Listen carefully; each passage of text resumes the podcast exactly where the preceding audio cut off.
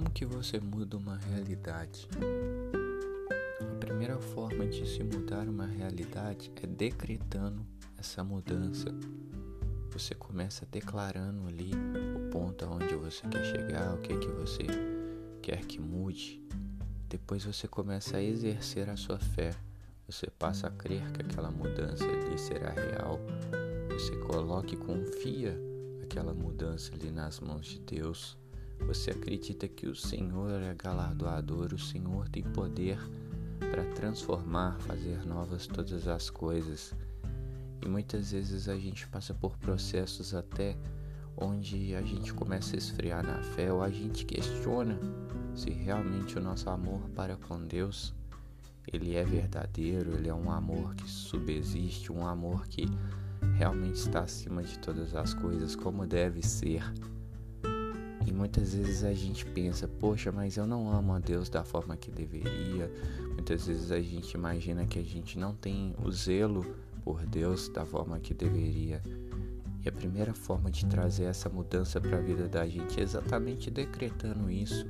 Muitas vezes ali você ainda não está sentindo, mas é exatamente isso que significa amor. Amor não é um sentimento, amor é uma decisão. Talvez hoje Deus não é prioridade na sua vida. Talvez hoje Deus não é aquele qual você sirva com a devida com o devido empenho, na devida proporção, mas você precisa começar a decretar isso, você precisa começar a decretar que você ama a Deus acima de todas as coisas e você precisa depois dar o próximo passo, que é o, passo da fé. Você precisa acreditar, começar a crer que você ama a Deus acima de todas as coisas. E com isso, próxima etapa é confiar. O próximo passo, o terceiro e definitivo passo é confiar no Senhor, que o mais Ele fará. Se hoje o seu objetivo for amar a Deus sobre todas as coisas, após decretar esse amor, após acreditar nesse amor, você precisa confiar que Deus tornará esse amor real, esse amor tangível, que você passará a se sentir apaixonado pela pessoa de Jesus e através do Espírito Santo, Deus vai construindo dia a dia esse amor.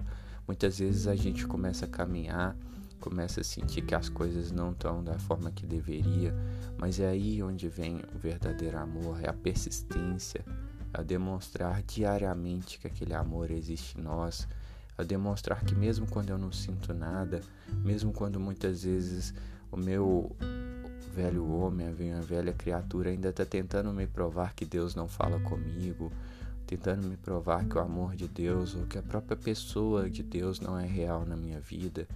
Mas aí é onde existe o verdadeiro amor. É você suportar e superar todas as circunstâncias em prol daquilo que você decidiu acreditar, em prol daquilo que você determinou para sua vida. Então declare sobre si mesmo: eu amo a pessoa de Jesus. Eu amo a Deus sobre todas as coisas. Eu louvo e glorifico o Senhor Deus, que é aquele que me fortalece, no qual eu tudo posso. O Senhor Deus é soberano, magnânimo, absoluto sobre todas as coisas. E é este Deus o qual eu quero servir.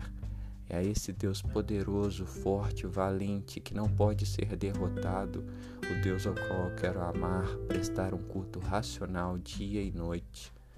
E as coisas começarão a mudar na sua e na minha vida. Em nome de Jesus. Um abraço, queridos irmãos.